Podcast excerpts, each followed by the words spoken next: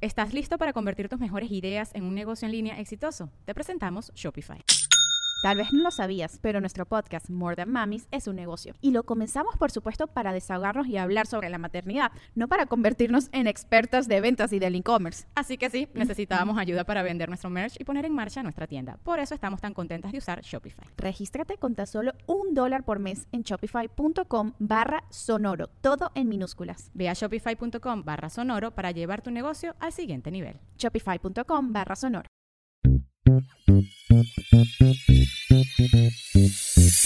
Bienvenidos al show de Ana Cruz. Amor, parejas, sexo, familia, actualidad, dinero, entrevistas con artistas, eventos y mucho más. El show de Ana Cruz.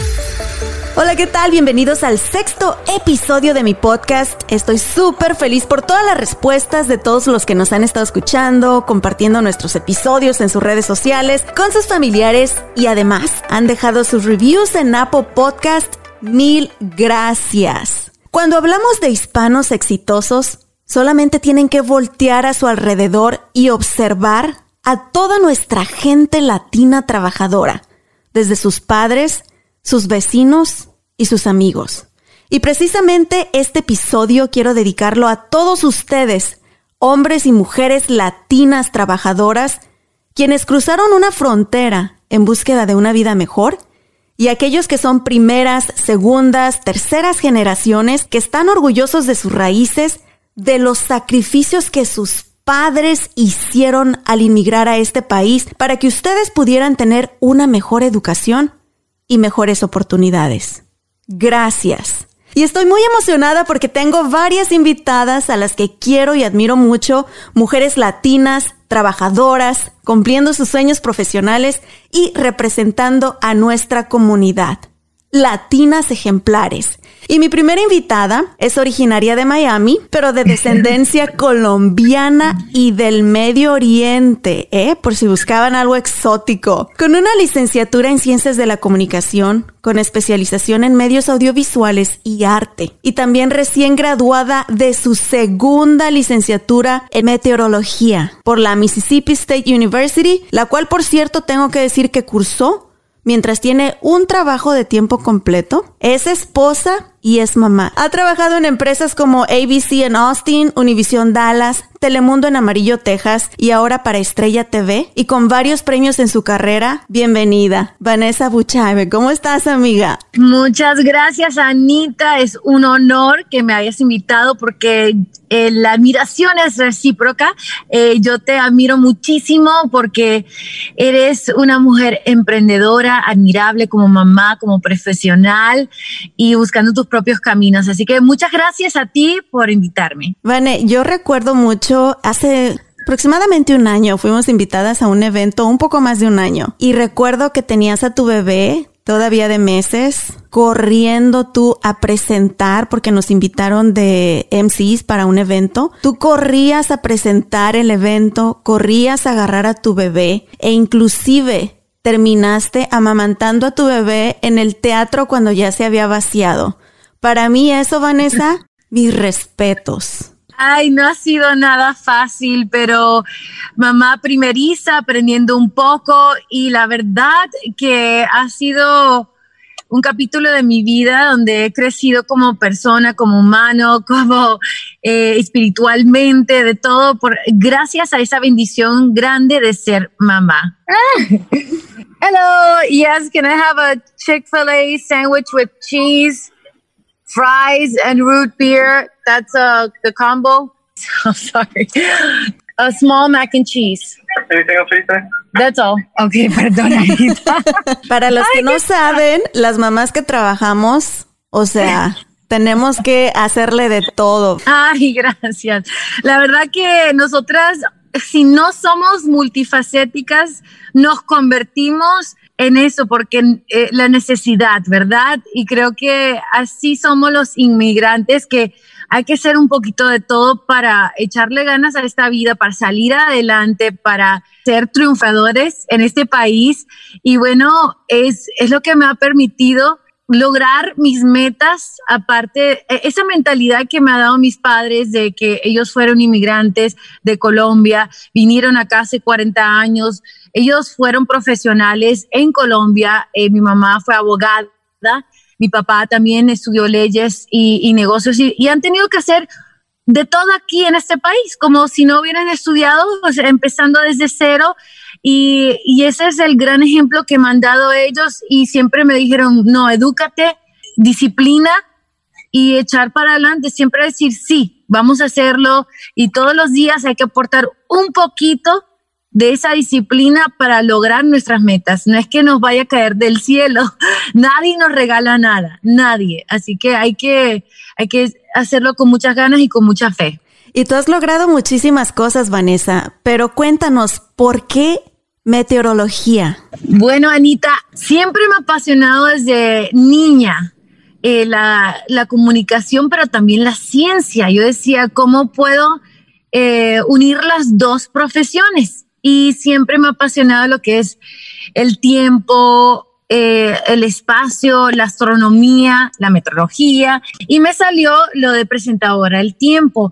Ahora, siempre me ha apasionado lo, lo, que es la meteorología, la astronomía desde pequeña. Mi papá ponía muchos programas de ciencia, de Discovery Channel, del Weather Channel, y siempre yo lo veía con él porque a mí me, sabes, yo soy Daddy's Girl o la niña consentida papi eh, y me ponía al lado de él y veíamos estos shows. Yo creo que eso me estaba programando para ser eh, científica o, por lo menos meteoróloga. Es una carrera que muchos hombres ejercen, pero no las mujeres. Entonces, no había mucha información, pero ya con los tiempos, como ha cambiado todo esto, adquirí mucha información. También me impactó mucho lo del huracán Andrew, que tocó eh, los fuertes impactos en la ciudad de Miami. Y la, aunque no lo creas, la película Twister, con la actriz Helen Hunt, que me fascinó y me la vi mil veces.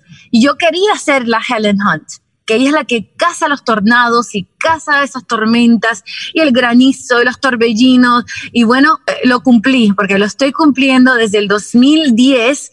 He sido presentadora del tiempo para eh, varias estaciones y bueno, cumplí ese deseo de ser Helen Hunt en la película Twister y cazar tornados. La versión latina, Vane. La versión latina. Así es, porque me fui hasta Oklahoma con dos meteorólogos con mucha experiencia la primera vez y vi seis hasta siete tornados, gracias a Dios, eh, eh, en ese episodio de cazar eh, esos tornados no hubo daños ni nada, pero sí eh, fue impresionante verlos de cerquita. Con tu trabajo que haces todos los días, porque haces tus presentaciones del tiempo a nivel local, pero también a nivel nacional, en otros mercados, te aseguro que has logrado salvar vidas. Al tú informar a la gente, ellos se pueden preparar, pueden prevenir cualquier catástrofe en sus hogares, así que felicidades por todos tus logros, Vane. Pero cuando te vemos en la televisión, con tu cabello impecable, el maquillaje, la sonrisa y todo, pensamos, wow, qué fácil fue llegar ahí. Pero sé que a lo largo de tu carrera ha habido obstáculos que has tenido que vencer. He tenido varios obstáculos como todos los humanos, ¿verdad? Nada es fácil en esta vida. El primer obstáculo fue que mi familia, todos somos muy unidos y cuando se me presentó la primera oportunidad de ser presentadora del tiempo para Telemundo, a mi papá le dio cáncer de próstata y su terapia, su tratamiento tenía que ser en Chicago y nosotros estábamos en Miami y mi trabajo me salió en Amarillo, Texas. Entonces, yo decía, o voy, acompaño a mi papá, o me lanzo y acepto esta oportunidad de trabajo, pero mi papá, como siempre, me decía, no, no, no, no, no, no, no, no. Ahora mismo toma esa oportunidad, yo voy a estar bien. Siempre me dio esa seguridad, siempre me dio ese apoyo. También se me presentó varios obstáculos en el trabajo, como cuando me decían, tienes que ahora ser no solamente reportera del tiempo, pero necesita ser reportera de, noticias, que la verdad es que no me apasionaba tanto como la meteorología y el tiempo. Y me decían, tienes que tomar la cámara, tú misma ser la camarógrafa, tú misma ser la editora, tú misma ser todo y escribir y, y buscar los contactos y ser tu propia productora y todo. Al principio fue súper difícil, pero lo tomaba día a día siempre cuando me sentía angustiada, ansiosa. Mi papá siempre me decía, con eso no puedes llegar a ningún lado. ¿Sabes cómo vas a lograrlo? Pon un pie delante del otro. Paso por paso, cosa por cosa, ves tachando tu lista de qué hacer y así lo logras. Calma, que sí lo vas a lograr. Entonces esas palabras siempre las tengo en mente y después vino el otro reto de ser mamá y querer cumplir mi sueño de obtener mi título oficial de científica, de meteoróloga y bueno, al ponerla a dormir o amamantándola, abría mi computadora y estudiaba. Ella dormía y yo con sueño, pero yo necesitaba ese tiempo para estudiar. Y ahí cumplí otra, otra meta con un poquito de sacrificio diario. Así se logra las cosas creo, en mi opinión. ¿Quién es la persona que más ha impactado tu vida personal para hacer todo lo que has logrado hasta ahorita, Vanessa? No, definitivamente, o sea, mis padres les debo todo, todo, todo, por el apoyo incondicional desde pequeñas, pero eso, eso se nutre en el alma, en la mente de un niño desde pequeño. O sea, ellos nos dan los instrumentos y es lo que yo ojalá pueda lograr con Lily Kay, con mi hijita de dos añitos. Desde ahorita se cae o algo, yo digo, tú estás bien, eres fuerte, eres capaz, eres valiente, eres muy bella esas palabras positivas que me decían mis padres desde pequeña es lo que me ha dado la confianza para adquirir lo que sea hoy en día, para tener esa confianza de decir que estoy bien, soy capaz. Y solamente en pensar que tú eres capaz, has logrado ya mitad de la batalla en lograr tu meta. Exacto, y me encanta. Ya me voy a quedar yo con esas palabras también, Vané. Oye, ¿qué te parece si continuamos platicando? Pero primero quiero presentar a otra latina ejemplar representando Argentina a continuación. Bienvenidos al show de Ana Cruz. Amor, sexo, familia, actualidad, dinero, entrevistas con artistas, eventos y mucho más.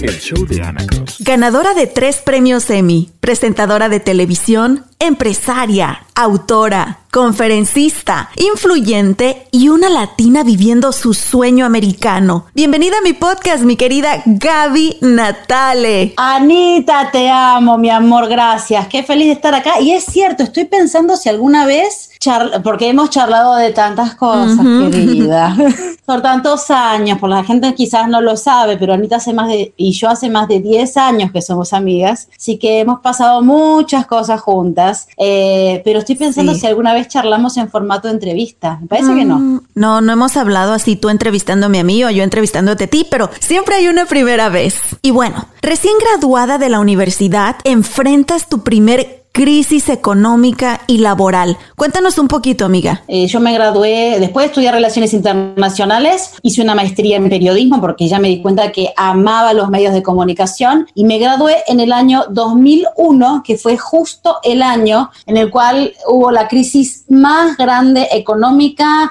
eh, política social en Argentina. Tuvimos cinco presidentes en 10 días y 20% de desocupación. Y ahí estaba yo ilusionada. Eh, sí, me acabo de graduar y me quiero comer el mundo. Y el mundo tenía un plan muy diferente para mí. Y la verdad, nunca, así como hablábamos de golpear puertas, si habré pasado horas en las puertas de televisoras, de radios, de periódicos, con mi carpetita ahí y mis resúmenes impresos, porque no era la época del email. Y era la época en que yo agarraba cualquiera que salía de ahí y decía, eh, le quiero dejar mi currículum, le quiero dejar mi currículum, o sea, tiempo perdido realmente. Pero cuando uno está tan desesperado, tiene tantas ganas, está tan desesperanzado y estás en tu casa y sabes, sabes que quedándote en tu casa no lo vas a lograr, haces lo que sea y se te pase por la cabeza. Y eso es precisamente algo que nos caracteriza también a los latinos, Gaby, que no nos damos por vencidos y que aunque se nos cierre una puerta, seguimos dándole duro hasta abrir muchas otras. Una vez que tú te abres esas puertas en los medios de comunicación, ¿cuál fue tu experiencia respecto al papel que desafortunadamente muchos medios quieren que juguemos las mujeres. ¿Y cuál fue el parteaguas para que tú quisieras abrir tu propia empresa? En mi experiencia, eh, bueno, yo empecé a ser productor independiente hace ya 13 años, ¿no es cierto? Una de las razones por las cuales me lancé a ser productor independiente, varias. Una, porque esos estereotipos de los que hablábamos eh, sobre las mujeres son muy reales. O sea, o hay que, o hay que ser la sexy, o hay que ser la graciosa, o si estás en noticias hay que estar todo el día seria, sin sonreír y no puedes mostrar otra parte de tu personalidad. Y la verdad, cuando yo veía a toda esa gente, yo decía, pero yo no encajo en ningún lado, porque yo tengo la inteligencia para hablar sobre una noticia y discutir sobre la situación del mundo y tengo que y tengo también sentido del humor y tengo otras cosas que no encajan en ninguna de estas cosas. Tengo que borrar quién soy para encajar en una de estas cosas y pensé que iba a ser eh, absolutamente infeliz si yo eh, decidía borrar o amoldar mi personalidad para encajar en estos estereotipos que me parecían muy injustos, muy chatos. Eh, eso por un lado. Y segundo, eh, yo en ese momento que estaba trabajando en una estación de televisión, mi salario era 27 mil dólares al año, eh, que vamos a si nos escuchan de América Latina, vamos a, a, explicar qué significa en Estados Unidos, es el salario más o menos de una mesera, ¿no es cierto? Entonces, yo estaba ganando el salario más o menos de una mesera, no tenía muy claro si me iban a dar alguna promoción o más responsabilidad o no, porque había también mucho capricho, quién es el favorito, mucho, mucho azar, ¿no es cierto? Sí. Y al revés, eh, yo sentía que a veces hasta mi impulso de crecer, mi, yo estaba en un mercado muy chiquito a nivel local y me mataba por conseguir buenas historias que las agarrara la, la nacional Ajá. y las sacaran en nacional. Y cada vez que yo salía en nacional, había gente en esa estación que en lugar de decirme te felicito, logramos desde esta estación chiquita llegar a nacional, les agarraba un ataque de odio. Ay, no. Entonces yo decía, más quiero hacer un buen trabajo acá, más difícil me la hacen, ¿no es cierto? Y entonces ahí, ahí fue que, que decidí ser productora independiente. Pero has logrado muchísimas cosas, Gaby, tener tu propia empresa, muchísimos premios y éxitos. Pero cuando llega el éxito, también viene un desequilibrio emocional que puede llevarte a despegar más fuerte o a caerte desde la cima. ¿Dónde crees tú que comienza todo esto, Gaby? Que te ves a ti misma en un cartel en la calle que te ves a ti misma en una publicidad en televisión, que te ves a ti misma en un anuncio en el periódico. Entonces ahí es donde empieza la locura. Y que lo hemos mencionado muchas veces cuando hemos platicado tú y yo, Gaby. Hoy podemos tener éxito en un proyecto, pero mañana se acaba. Como entrepreneur o empresaria independiente, ¿Qué consejo le das a todos aquellos que están buscando abrir su propio negocio? Buscar la manera de poder empezar tu negocio sin tener que exigirle a ese negocio que te pague tus cuentas y que te dé de comer desde el día uno. Mm. Entonces lo que yo hice es, por un tema, cuando nosotros trabajamos en medios, te hacen firmar un contrato que se llama contrato de no competencia. Uh -huh. Entonces yo por un cierto tiempo no podía irme a trabajar a otro lugar de medios. Entonces estaba inhabilitada que no deberían hacerlo más porque no es justo. No. Pero bueno, son los contratos son así. Entonces yo estaba inhabilitada de irme a trabajar en esa misma ciudad a otra estación. Eh, pero yo, como tenía una maestría, pude empezar a, a enseñar comunicación, periodismo, eh, temas de retórica y muchas cosas más en las universidades. Entonces yo agarré y golpeé las puertas de las universidades y dije, yo tengo las dos cosas, la formación académica y además tengo la experiencia laboral. Entonces eh, dije, bueno, estas son las materias que yo puedo empezar a, a, a enseñar y no es que yo fui, a, y esto es algo importante, muchas veces uno consigue trabajos viendo el aviso de trabajo y presentándose al aviso de trabajo. Otras veces uno se inventa los trabajos. Yo lo que hice esa vez, pedí reuniones con las personas que tenían, dirigían los departamentos de comunicación y de periodismo de tres universidades en la ciudad donde yo vivía. Y sabes qué? Las tres me dijeron que sí me dijeron, sí, tenemos, eh, tenemos poca cantidad de gente, la gente que tenemos que, que enseña periodismo quizás no estuvo en televisión, solo leyó los libros de periodismo. Entonces empecé a trabajar en esas universidades y de ahí salía mi dinero para pagar mis cosas. Trabajaba como loca en la semana en las universidades y el fin de semana, junto con mi marido, que también es productor de televisión, y él trabajaba en otra estación, nos juntábamos y nos íbamos a hacer el show. Entonces, la verdad que sí, uno trabaja los siete días de la semana, de, al principio y es, y, es difícil, pero yo soy una persona, Ana, que así como soy muy lanzada y muy eh, que, que, me arriesgo, me fui de mi país, me vine sola, no tenía familia, aquí no tenía nada, y en muchas cosas soy muy arriesgada, soy muy cuidadosa con las finanzas. Sí. Soy una persona cuidadosa y hasta miedosa con las finanzas. Entonces, nunca quiero poner ni a mi familia ni a mi negocio en una posición que o me va bien o nos quedamos sin nada, ¿no es cierto? Prefiero ir creciendo pasito a paso y despacio, no tengo ni carteras de diseñador, ni zapatos de diseñador, mi casa está paga, mi carro está pago, tengo algunas propiedades que me dan eh, de rentas, ¿no es cierto?, ingreso, y, y, son cosas que uno las va haciendo, pero muy paso a paso. Y, y, y tiene que ver para mí, una de las cosas más importantes que le puedo decir a la gente es que vivan de acuerdo a sus ingresos, Exacto. que no vivan de apariencias, porque es la única manera de tener realmente eh, cimientos financieros sólidos. A mí no me da vergüenza decir que yo no tengo carteras caras. A mí no me da vergüenza decir que yo no tengo zapatos caros. ¿Cuál es la vergüenza? No, la vergüenza sería robar, amiga. Y la vergüenza también es quedarnos con las ganas. Y la vergüenza también, creo yo, es no ser responsables financieramente. Así que me encantan, me encantan tus consejos. Ahora, Gaby, eres una de las pocas personas que ha logrado la tan prestigiosa visa Einstein o visa EB1 aquí en los Estados Unidos, la cual es una visa reservada para los inmigrantes con habilidades extraordinarias. Y yo sé que tú no lo cuentas mucho, pero yo quiero presumir, amiga, porque son muy pocas personas los que han logrado esto. Háblanos un poquito del proceso, por favor. Sí, Anita, yo quiero ser sincera de cómo fue el camino de esa visa, porque no fue que la logré a la primera. Eh, en realidad, yo la primera visa que tuve acá en Estados Unidos es la visa para profesionistas que se llama la H1B, ¿no es cierto? Y tuve la suerte de que el año en que yo llegué, que fue el año 2003, fue el último año en el cual había como 125 mil visas H1B ese año y luego ya lo bajaron a 65 mil nada más. Entonces, por suerte, es como que entré ahí justito antes de que bajara la cantidad de visas y se volviera más difícil. Pero esa visa te da permiso para trabajar con un patrocinador, o sea, con un empleador y, por ejemplo, eh, yo no tenía a través de esa visa la posibilidad de que mi marido trabajara. Entonces yo era la que tenía que proveer y durante un año y un mes además estuvimos a la distancia porque eh, mi novio, quien ahora es mi marido, Andy, estaba todavía en Argentina, después estuvo estudiando en Londres, etcétera. Así que estuvimos mucho tiempo a la distancia.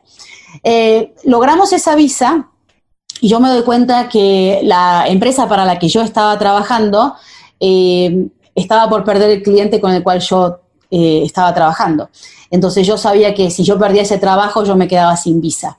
Y cuando vi que nos estábamos, que ese cliente le estaba poniendo cada vez menos atención a nuestra compañía, empecé a buscar, ¿no? Empecé a buscar Ajá. y ahí descubrí que con esa visa H1B se puede uno cambiar de trabajo. Hay un proceso, pero se puede. Sí. Entonces ahí me cambié de trabajo.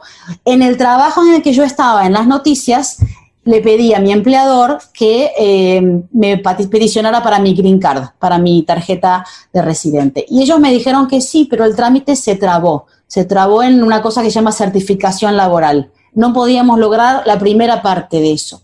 Entonces hablé con la abogada de inmigración y me dijo, hay dos posibilidades más que tienes. Hay la posibilidad de que trates de meter esta green card eh, a otra categoría porque tienes una maestría que le den un poco de prioridad y intentamos eso y se trabó otra vez. Y la verdad que es una carrera de obstáculos. Cualquier persona que trata de hacer inmigración legal en este país, si no es millonario o no se ganó un premio Nobel, sabe que es bien difícil. Y, y la, la, abogada de inmigración me dijo, hay una visa más que es más arriba de esta, de la maestría, que se llama eh, residencia permanente por habilidad excepcional. Me dijo, vas a tener que trabajar para juntar toda la documentación y vas a tratar de que te vaya lo mejor posible en tu carrera, porque el estándar es muy alto. Eh, te piden cartas de recomendación, menciones, premios, que te hayan publicado en diarios y en diferentes cosas. Y yo, o sea, presenté todo lo que tenía y además trabajé para lograr muchas de las cosas que necesitaba en esa visa. O sea, llamé a mis amigos periodistas en México, algunos me habían hecho una historia, otros le dije, ¿no te gustaría hacerme una historia?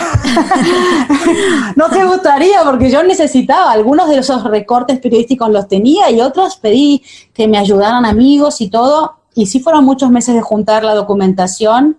Y mira, yo vivía en, el oeste de Texas y mandaron a un lugar que se llama Mesquite, que hoy es donde vive mi hermano. Mira las cosas de la vida. La información y recé que la persona que agarrara esa carpeta ese día y evaluara mi caso de inmigración, que hubiera tenido un buen día, que fuera feliz, que el café estuviera dulce como a él o a ella le gustaran, eh, para que viera con buenos ojos mi caso y yo creo que también hay cosas de destino y se aprobó. Así como a veces no se aprueba y uno no sabe por qué no se aprueba, en ese momento se aprobó. Llegamos a los requisitos pero hay tanta discrecionalidad, Anita, en el tema de las visas, que a veces uno no sabe si un mismo caso lo ve una persona y lo aprueba y después lo ve otra persona y no lo aprueba. Yo tuve la fortuna de que lo viera alguien que me dio la oportunidad. Sí, es bastante complicado, Gaby. Un día también voy a compartirles mi historia de cómo pude hacer todos mis trámites migratorios, pero sí, o sea, hubo días que dije, ay Dios mío, ya casi preparaba mis maletas esperando a que me deportaran, pero tuve la bendición de que, bueno, hoy estoy aquí y estoy eh, ya una ciudadana americana y tú también, amiga, así que felicidades. Esto nos recuerda también que la educación es la puerta a las oportunidades. Así que todos los que nos están escuchando recuerden que nunca es tarde para regresar a la escuela, tal vez terminar esa carrera universitaria que dejaron trunca o tal vez hacer un curso de especialidad para algo que les ayude a superarse en su trabajo. Tal vez esa maestría, ¿por qué no un doctorado? Hay que soñar en grande, mi gente latina. Gaby, tú dejaste tu país. Argentina, has enfrentado escenarios donde te sentiste discriminada, donde te cerraron puertas y donde pensaste que ya no había más posibilidades, pero has logrado muchos de tus sueños profesionales. ¿Han valido la pena todos tus sacrificios? Yo pienso que sí, Anita, porque la verdad es que yo siempre hice mi camino siguiendo mi corazón y fui siguiendo mi deseo. Entonces, es cierto que otra persona en mis zapatos o en los zapatos de cualquier inmigrante dicen, ay, pero estás sacrificando que no ves a tu familia tan seguido o estás sacrificando esto o lo otro. Pero creo que hay que tener claro en la vida que uno no puede tomar una decisión y luego estar todo el tiempo lamentándose de lo que se pierde con cada decisión. Cualquier decisión que tomes en tu vida va a tener algo que ganas y algo que pierdes. Es así, o sea, así es la vida. Entonces uno no puede ir por la vida diciendo, eh, elegí el helado de fresa y no me comí el de chocolate, y me comí el de chocolate y no me comí el de fresa. Todos mis ejemplos son de comida porque soy una gorda de, de, de amo comer. Claro que no, estás hermosa, pero sí, a las dos nos encanta la comida. Por cierto, ¿cuándo nos vamos a comer unos taquitos por ahí? Oye, Gaby, tienes un libro bestseller, El Círculo Virtuoso, varios premios Emmy en tu repisa, tu propia casa productora, tu propia línea de extensiones de cabello, que por cierto también no las he ordenado, Gaby, ya tengo que hacerlo. ¿Con qué más sueña Gaby Natale? Ay, tengo hambre de todo, Anita, de verdad. O sea, porque yo tengo hambre de vida. A mí me gusta la aventura, la aventura de la vida. Y, de hecho, o sea, estos 110 días acá es como, estoy buscando cómo hacer la aventura de la vida desde mi casa, desde mi closet, que es donde estamos transmitiendo. Este, pero yo siento que una de las cosas que a mí más me gustan tiene que ver con romper barreras, ¿no es cierto? Siento que estamos en Estados Unidos, somos la, los latinos somos la minoría más numerosa, somos una comunidad increíble y todavía no tenemos la voz, el voto y el respeto que nos merecemos en este país.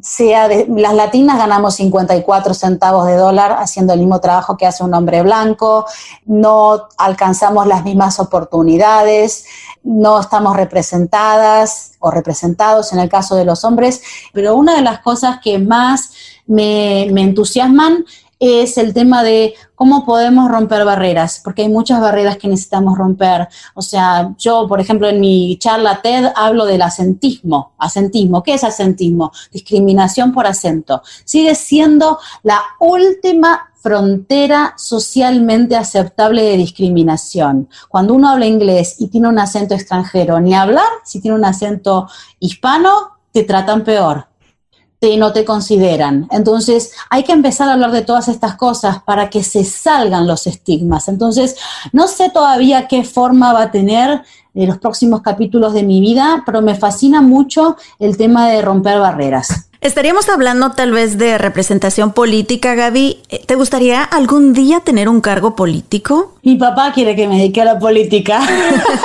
Mi papá siempre me dice, tendrías que dedicarte a la política. Y yo la verdad... Y aquí ya tienes el primer voto, Gaby. Yo voto por ti.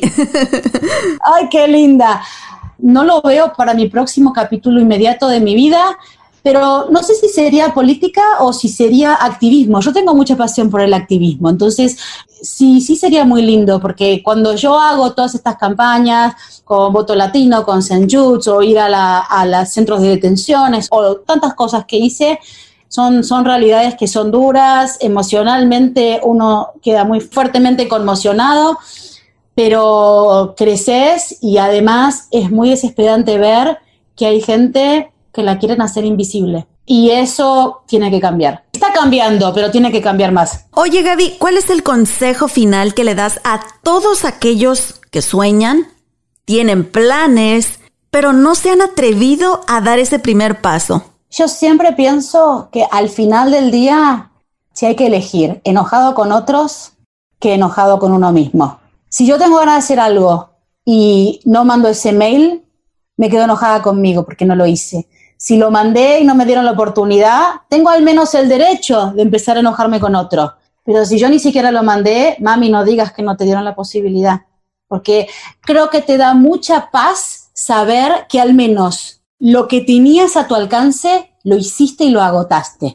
Y después es lo que yo siempre pienso. O sea, lo mismo me acuerdo la primera vez que nos nominaron para, para los Emmys, que las primeras siete veces no nos fue bien. A la vez número ocho recién nos fue bien y siempre teníamos la misma charla. Nosotros ya hicimos todo lo que podíamos hacer. Ya creamos el material, lo mandamos a competición. Ahora, si el juez le parece que es la peor basura que vio en la vida o si se conmueve y le parece que es genial lo que hicimos, ya no lo controlo. Pero tenemos la tranquilidad de que de nuestro lado hicimos todo lo que teníamos a nuestro alcance. Exacto. Pues muchísimas gracias Gaby por compartir un poquito de tu historia con nosotros. Tenemos muchísimo que platicar, así que espero vuelvas a acompañarnos en otra ocasión. Y les cuento también a nuestra audiencia que ustedes, tú Gaby y tu esposo Andy, me dieron mi primera oportunidad en televisión aquí en Estados Unidos, que fue en el año 2011, ¿verdad? Pero mira, Anita, o sea, es que se te nota el talento, se te nota lo trabajadora, lo buena gente. Y, para nosotros, la verdad, compartir todo lo que hemos compartido en estos años siempre fue un placer. Entonces, honrados de que, de, que nuestra historia y tu historia estén juntas. Ay, mil gracias, amiga. Y finalmente, ¿dónde te pueden seguir, Gaby? En las redes, arroba Gaby Natale, en las redes sociales, gabinatale.com. También tu libro, El Círculo Virtuoso, está disponible en Amazon. Y bueno, si quieren comprar las extensiones de cabello de Gaby, pueden encontrar toda la información en welcomeallbeauty.com. Welcomeallbeauty.com. Pues te mando un abrazote, amiga. Muchísimas gracias a seguir conquistando el mundo mientras papá Dios nos dé la oportunidad de estar en esta tierra. Te quiero mucho. Te quiero mucho, amiguita, te adoro. Hermosa entrevista, gracias. Bienvenidos al show de Ana Cruz. Amor, parejas, sexo, familia, actualidad, dinero, entrevistas con artistas, eventos y mucho más. El show de Ana Cruz. Muchísimas gracias por continuar escuchando mi podcast. El día de hoy hablando con latinas ejemplares. Y sigue con nosotros Vanessa Abuchaibe, meteoróloga, mamá, esposa. Bueno, ¿qué más te he hecho, amiga, en la lista? ¿Cómo encuentras ese balance de tu vida personal y tu vida profesional? El balance que no tiene receta para todos los individuos, pero para mí personalmente ha sido eh, brindarles un poquito de la atención de calidad a cada una. Y la verdad es que hay que sacrificar un poquito.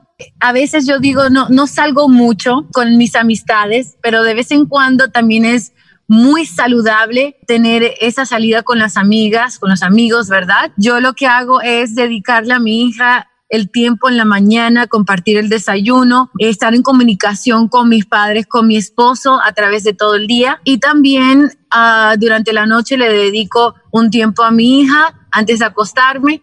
Hasta le incluyo en mis ejercicios. Con Lili, ¿qué hago ejercicios? Entonces me la llevo ella en el cochecito, vamos describiendo cosas que vemos mientras que yo estoy trotando sin aire y le voy hablando y voy sudando y entonces y ella va distrayéndose. No es nada fácil, pero sí se puede lograr. Oye, Vane, ¿qué representa para ti Colombia? Me encanta esa pregunta porque eh, yo comparto con mis padres ese amor por la patria de Colombia. Obviamente me siento en casa ya que ellos me inculcaron todas nuestras tradiciones colombianas y también árabes um, eh, en nuestra culinaria y también en la forma de ser, que somos alegres, nos encanta la música, aunque sea un día gris, lloviendo, ponemos a Carlos Vives y empezamos a bailar y eso nos une a nuestra tradición, a nuestra cultura y es lo lindo que ellos siempre inculcaron en mí que no se ha muerto esa,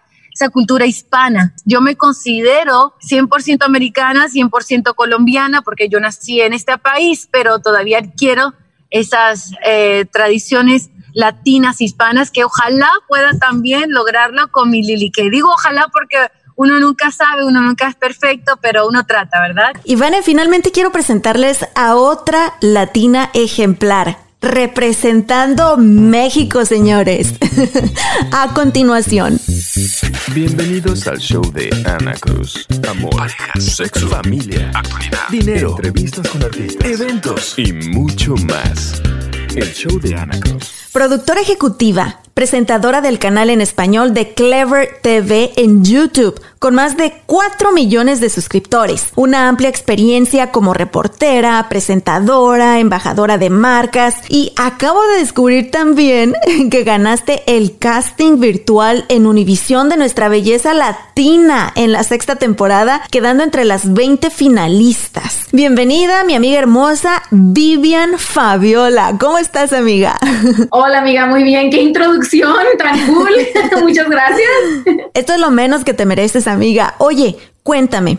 ¿Cómo supiste que te querías dedicar a esto de los medios de comunicación? Fíjate que yo siempre sabía que quería ser reportera o periodista o estar frente a una cámara. Me encantaba como tener un público, aunque yo siempre he sido una chica como muy tímida, aunque la gente no lo, no lo crea.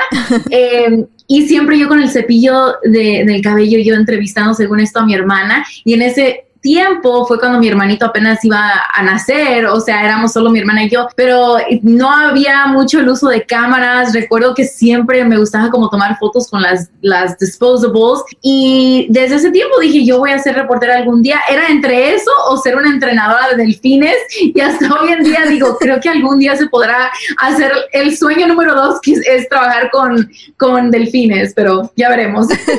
¿En serio? A mí también me encantan los delfines. Oye, Vivian, tus padres dejaron México en búsqueda de mejores oportunidades y han sido la base de la educación y éxito de ti y de tus hermanos. Cuéntame sobre ellos. Así es, mi papá y mi mamá, bueno, mi papá se vino desde que tenía 15 años, eh, solo, sin conocer a nadie, siempre, eh, él siempre me contaba las historias chistosas de que cruzaba la frontera, se regresaba, cruzaba y en una de esas conoció a mi mamá en Arandas, Jalisco, que es de donde son mis papás.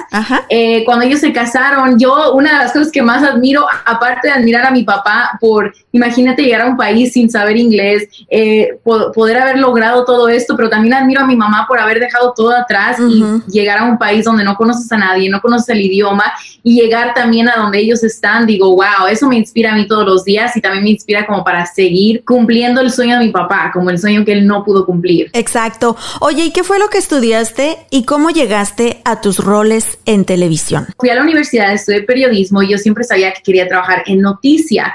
Cuando me graduó, me doy cuenta primeramente que soy muy sensible para las noticias. yo quería hacer noticias como CNN, ir a cubrir las guerras, ir a cubrir eh, las noticias locales que normalmente, desafortunadamente, siempre son crímenes y ese tipo de, historias. Entonces, cuando me gradué, eh, quería como una oportunidad de poder estar frente a la cámara y yo ya había hecho una que otra, una que otra cosita aquí y ahí y me toca ir a un festival de música. Estamos en el backstage porque yo conocí a las personas que estaban organizando ese festival. ¿Te recuerdas de la academia? Claro, claro, la academia. Ese show era mi sueño frustrado de ser cantante con Nadia, Toñita, Yair. Sí me acuerdo, Vivian. Creo que era por Azteca, la academia. Sí, sí, por Azteca. Íbamos, no sé si iba como la segunda o tercera, ah, o hasta la primera, no recuerdo, cuando, cuando estaba Erasmo, Raúl, no sé si lo recuerdas, ese grupo que se dio a conocer. Entonces ellos se iban a presentar, pero resulta que la presentadora del festival de música no había llegado. Entonces yo estaba en el backstage y me dicen, oye, que tú no eres reportera. Y yo así como que apenas, o sea, yo me creía según yo reportera, pero pues apenas me había graduado. Y me dicen, sube a presentar y subo a presentar. Y alguien del noticiero local de Los Ángeles me vio y me dice, oye, estamos contratando, aquí está mi tarjeta si estás buscando trabajo. Y fue como yo inicié en Estrella TV, fue mi primer trabajo oficial en la televisión. Wow, pues qué padre. Oye, Vivian, ¿y cuáles son algunos de los retos más fuertes a los que te enfrentaste en la televisión como latina y como mujer? bueno, sí, hay muchas historias, pero algo también para notar de, mis principios fue que yo me pagué el colegio y me pagué eh, toda la universidad participando en certámenes de belleza. Y tú sabes que la competencia del bikini, todo eso es parte de ese mundo. Eh, yo siempre he sido una persona que me encanta el ejercicio, trabajar en mi cuerpo y no me avergonzaba mostrar mi cuerpo, pero nunca quería que eso me, me definiera. Entonces, cuando yo empecé a trabajar en la televisión, recuerdo muchas veces que se me pedía vestir más sexy. Y si yo me puedo pensar en ese tiempo, yo vestía sexy a comparación de lo que he visto hoy y querían todavía más y yo así me quedaba como que no y en ese tiempo yo tenía 21 años, o sea, era algo como que te dejas porque tienes miedo de decirle, oye, tú no me puedes decir cómo vestir, entiendo que es tu show, entiendo que es tu, pero es también mi imagen. Entonces, conforme yo vi más presión, fue algo que me quedé como en shock porque dije, ¿por qué al hombre no le están pidiendo eso? ¿Por qué yo tengo que y no accedí. Fue cuando dije, ok, esto como que no es para mí y tal vez la televisión hispana es eso, no sé, o sea, yo era muy joven eh, y fue cuando hice como el cambio de que, ¿sabes qué? Tal vez la televisión por ahorita no es para mí, me voy a YouTube. ¿Y cuál fue el parteaguas para que te cambiaras a las plataformas digitales, Vivian? Yo pienso, bueno, primeramente, obviamente, agradezco a mis papás que me apoyaron porque recuerdo que mi papá me dijo, para estar aguantando todo eso y ganar lo que ganas, mejor vete a trabajar a McDonald's. No estudiaste, yo no te pagué la universidad para que terminaras en esto. Claro, ¿y cómo funciona todo esto de crear contenido para YouTube? Ah, yo te he mandado mensajitos también cuando veo tus videos para decirte que me encantan tus guiones, Vivian, y de hecho publicas casi todos los días de la semana, ¿verdad? Yo tuve que ajustarme mucho porque ahora no tenía de repente eh, no, no tenía como la presión ni la dirección de alguien. Yo era mi misma directora y mi misma productora y el hablar los dos idiomas de repente pues tienes que practicar. Entonces yo siempre decía, ¿cómo voy a aprender yo? ¿Cómo voy a mejorar si no tengo quien me guíe? Y por muchos años ese era mi debate, o sea, ¿cómo voy a mejorar mi español? ¿Cómo si nadie me está ayudando a mejorar mis guiones? Porque si vemos videos de hace mucho, me imagino, especialmente alguien como tú, que hablas el español perfecto, ah, error, error, error, pero sabes que si nunca cometes errores nunca vas a mejorar. Eh, segundo, encontré como mi pasión de dar la noticia, pero no tan seria, o sea, esperábamos los comunicados de prensa de los artistas, o sea, eso ya no se usa. De aquí que llega el comunicado, no, no, no, tú debes estar todo el día en Instagram, en Twitter, estar viendo lo que están poniendo los artistas y generar tu propia noticia. Y ya, eh, por ejemplo, uno de los artistas que comenzamos a, hablar de él desde el primer día fue Justin Bieber. Y era formar, o sea, de repente las pistas, ah, él publicó esto, quedará decir que va a lanzar esto y tú empiezas como que a encontrar tu propio espacio y creo que fue como me di a conocer en YouTube, porque no sé, la gente le ha gustado de la manera que hablo de las cosas, entonces.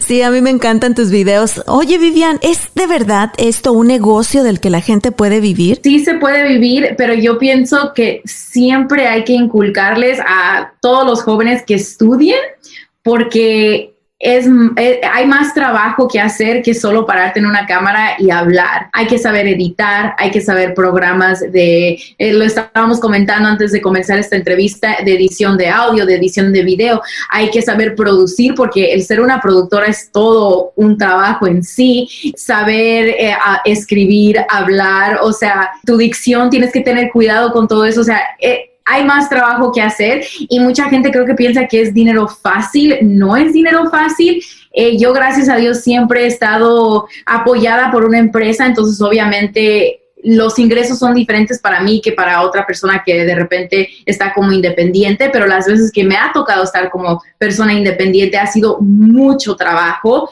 y creo que se puede, pero también hay que tener estudio. O sea, yo he conocido a personas que de repente son médicos, pero tienen su canal de YouTube pero son doctores, son chefs, estudiaron para ser chef, o sea, tienen toda la preparación, pero tienen su canal de YouTube. Yo digo que el, mundo de YouTube hay eh, audiencia para todos, pero hay que saber prepararse. Claro, volvemos a hablar de la importancia de la educación. ¿Cuáles son los sacrificios más grandes que has hecho durante tu carrera? han sido varios, pero definitivamente con este trabajo viene mucha presión, presión propia por los estándares que tú piensas que tienes que como que llenar, porque de repente tengo que subir cierta cantidad de, contenido, tengo que maquillarme bien, tengo que hacer ejercicio para verme bien, tengo también mi familia, tengo que hacer las cosas común y corriente, limpiar mi casa. Entonces, todas estas cosas digo, wow, como yo te admiro muchísimo a ti por ser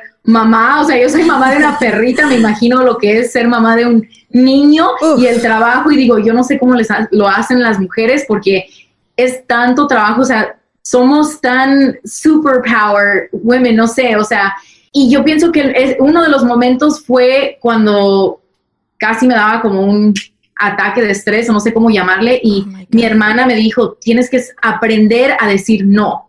Y creo que era como uno de mis errores, que siempre era sí, sí, sí, sí, sí, lo puedo hacer, a esto, esto, lo otro, mil cosas, y al final de, o sea, era, yo me levantaba eh, desde las 4 de la mañana y me acostaba a las 12 todos los días por no sé cuántos años, hasta digamos, hace como dos años que cambié ese estilo de vida. Y desde que lo cambié mi salud está mejor, eh, pero sí duré un tiempo donde fue así como que traté de hacer todo, todo, todo, todo y casi terminé hospitalizada, digamos, porque realmente era como mucho estrés. Ay, ay, pues me alegro que has encontrado ese equilibrio entre tu bienestar personal y tu trabajo que tanto te apasiona, Vivian. ¿Cuál es la fórmula para tener un canal de YouTube exitoso? Siempre que me pregunta la gente, digo, no hay como una fórmula. Tú no puedes forzar a alguien a ver tu contenido. Pero algo que yo he notado es que si tú le echas las ganas, eso se nota en tu contenido y le vas a caer bien a la gente y la gente va a querer venir a verte. Una de las cosas que me caracteriza es que yo siempre ando feliz, todo me gusta. Había una broma en el canal que siempre me comentaban, a Vivian todo le gusta, porque yo, ay, va a salir esta película y qué, qué genial la película. Hay algo que no le gusta a Vivian y yo, oigan, es que soy súper positiva y creo que ahora yo también como, como fan de otros YouTubers veo su contenido y me alegra en el día y a veces digo, oh, yo creo que yo hago eso para la gente que me ve a mí. Los números no deben de importarte, los números llegarán por sí mismos. La primera vez que fui ah, como trending en toda América Latina, yo así como que, mm", y el video llegó como a los 3, 4 millones en una semana o algo así, y todo el mundo escribiéndome que me estaba viendo trending, que era un logro muy grande para que YouTube te posicione trending en todos los países, en El Salvador, en México, en España, y me sentí bien porque dije, wow, todo mi trabajo. sí. Vale la pena, ¿verdad? Con el éxito también vienen las críticas. ¿Qué es lo peor que te han dicho en los comentarios de YouTube? Ah, bueno, como te había mencionado, trato de no leer todos los comentarios. No tengo mucho tiempo de leerlos, que es como un arma de dos filos, porque obviamente quieres estar conectada, pero también a veces duelen los comentarios eh, me han dicho de todo, o sea, un día estoy demasiado flaca, otro día engordé, otro día estoy embarazada, otro día eh, me puse senos, em, X cosa. Pero creo que lo más, cuando yo empecé en esto, mi hermana me dijo, tienes que aprender a tener thick skin y si no vas a poder, no trabajes en esto. Y creo que conforme pasan los años, como que sí aprendes a, a no ponerle tanta atención o importancia a esos comentarios, tienes que recordarte a ti misma, oye, eso es, la que, eso es lo que tú eres, no puedes cambiar tu cuerpo, no puedes cambiar tu cara. Entonces, si hay comentarios, si te equivocas, que sea, o sea, te equivocaste, eres humana y las personas siempre van a hablar. Una vez sí cometí un error en un video que se volvió viral y me amenazaron de muerte, me quisieron dar de baje mis redes sociales, o sea, fue un error por haber dado una opinión y yo, como lo dices tú, soy tan genuina que a mí no me pareció para nada incorrecto dar mi opinión sobre ese tema. lo di y ese pedacito lo cortaron, lo hicieron viral y casi me comen viva en redes sociales y fue yo creo que la primera vez que lloré, que dije me voy a salir de YouTube, no importa y bueno, gracias a Dios la empresa donde trabajé me permitieron bajar el video, eh, me retiré como por un par de días y regresé como si nada, no hablé, hablé del tema, no había razón para disculparse, simplemente no les gustó lo que dije. ¿Qué te ha ayudado a mantener los pies en la tierra? Yo pienso que la familia y mis amigos, o sea, yo, bueno, aparte de que creo que gracias a Dios mis papás me inculcaron siempre ser humilde, pero aparte de eso, obviamente me, me crié humilde, entonces no es como que yo pueda andar de creída. Yo, todo me ha costado muchísimo trabajo y es por la razón por la que lo aprecio. Cuando de repente me toca algún lujo, eh, y lo veo, como lo dices tú, eh, en muchas personas que se les sube y yo digo, no me importa cuánto dinero, qué tan famoso, o sea, tú trata a las personas como cualquier otra persona y de mi experiencia, por ejemplo, de entrevistar a artistas, siempre los artistas más exitosos, más ricos, que nosotros pensamos más ricos, los más exitosos son los más humildes. Y yo observo, porque cuando yo hago una entrevista, obviamente voy a sacar mi nota, pero también los observo y digo, por eso esa persona es es exitosa.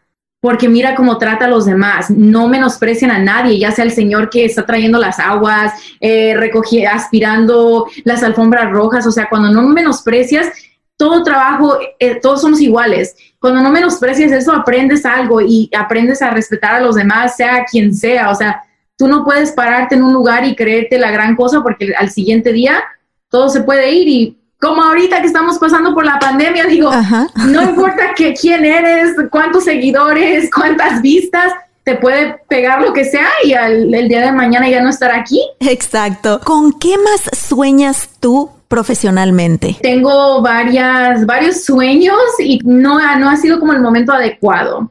Em, pero definitivamente sacar mi propia marca, que esperemos que pronto va a salir algo en colaboración con mi perrita, que me encantan los animales. Digo, bueno, qué, qué mejor cosa que combinar las dos cosas. Claro. Eh, aparte de la marca, siempre ha sido algo como en mi mente también de poder, yo siempre soy como como una, ¿cómo decimos? Como una portavoz de, de, la cultura mexicana y digo, mis papás literalmente son de donde sale el tequila, o sea, creo que es el número dos, Arandas, Jalisco, el primero es, es, Tequila, el pueblo de Tequila, el segundo Arandas, que exportan tanto tequila y digo, algún día yo voy a comprar mi propia marca de tequila, algún día voy a tener, no sé, ha sido como un sueño, así que es Vamos a ver.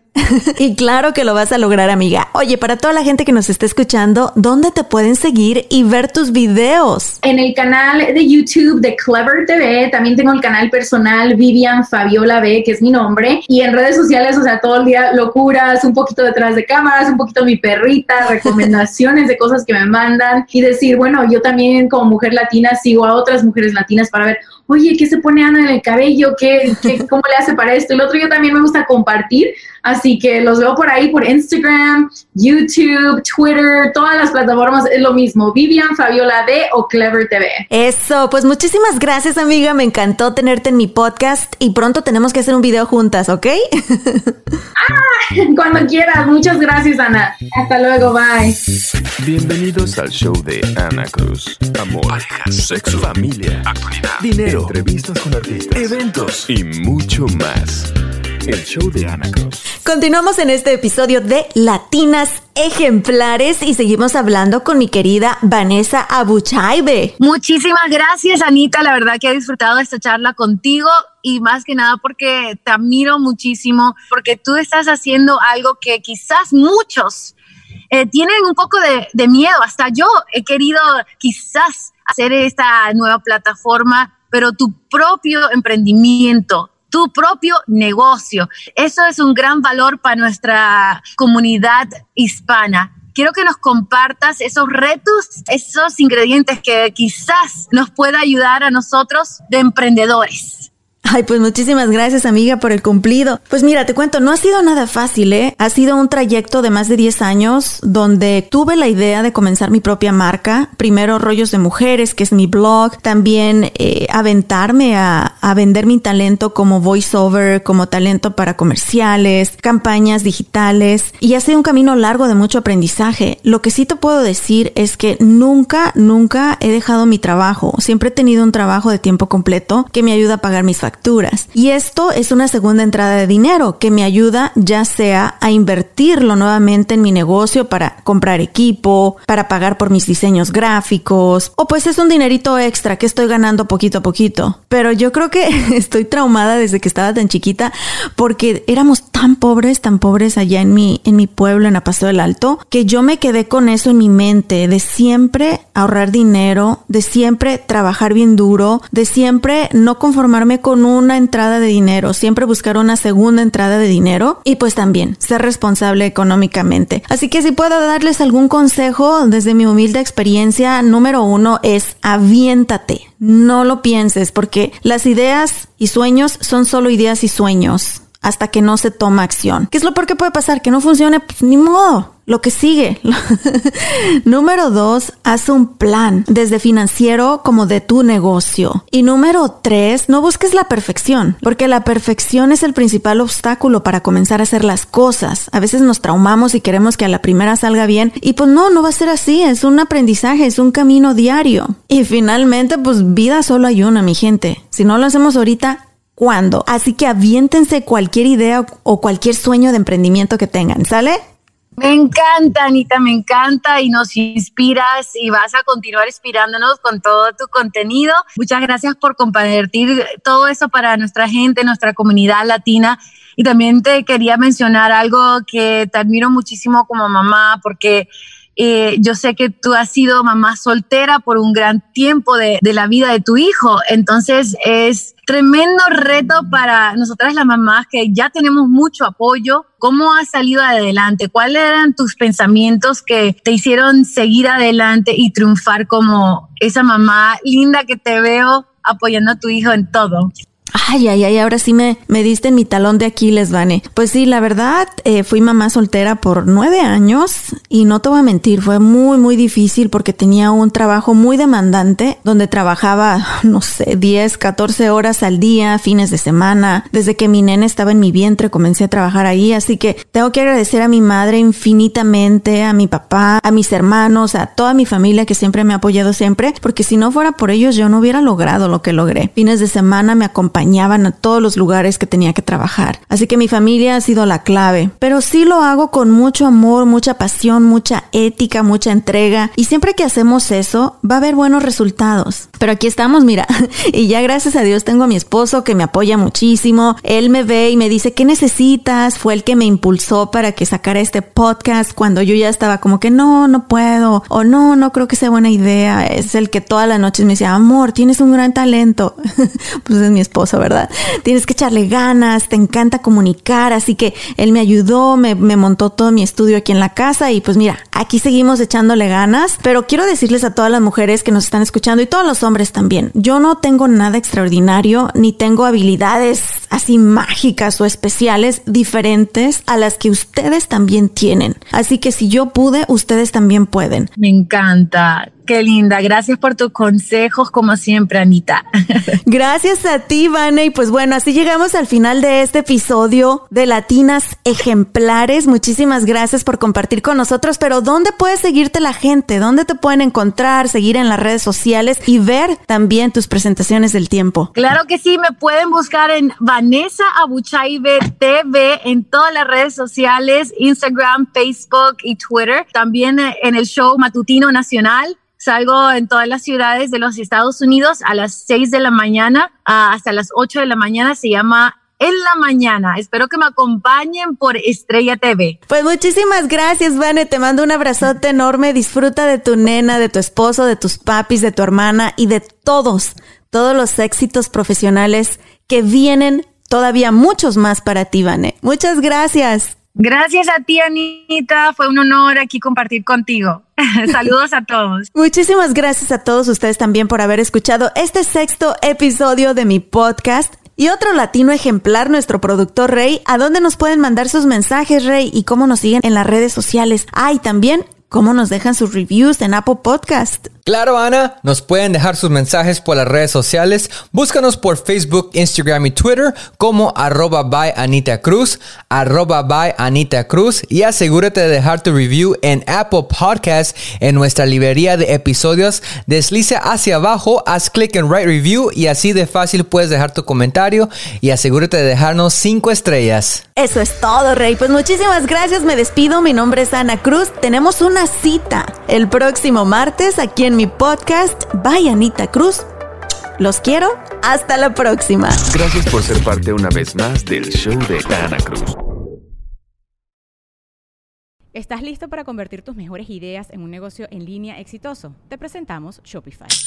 Tal vez no lo sabías, pero nuestro podcast More Than Mamis es un negocio y lo empezamos por supuesto para desahogarnos y hablar sobre la maternidad, no para convertirnos en expertas de ventas y del e-commerce. Así que sí, necesitábamos ayuda para vender nuestro merch y poner en marcha nuestra tienda. ¿Y cómo suena con Shopify?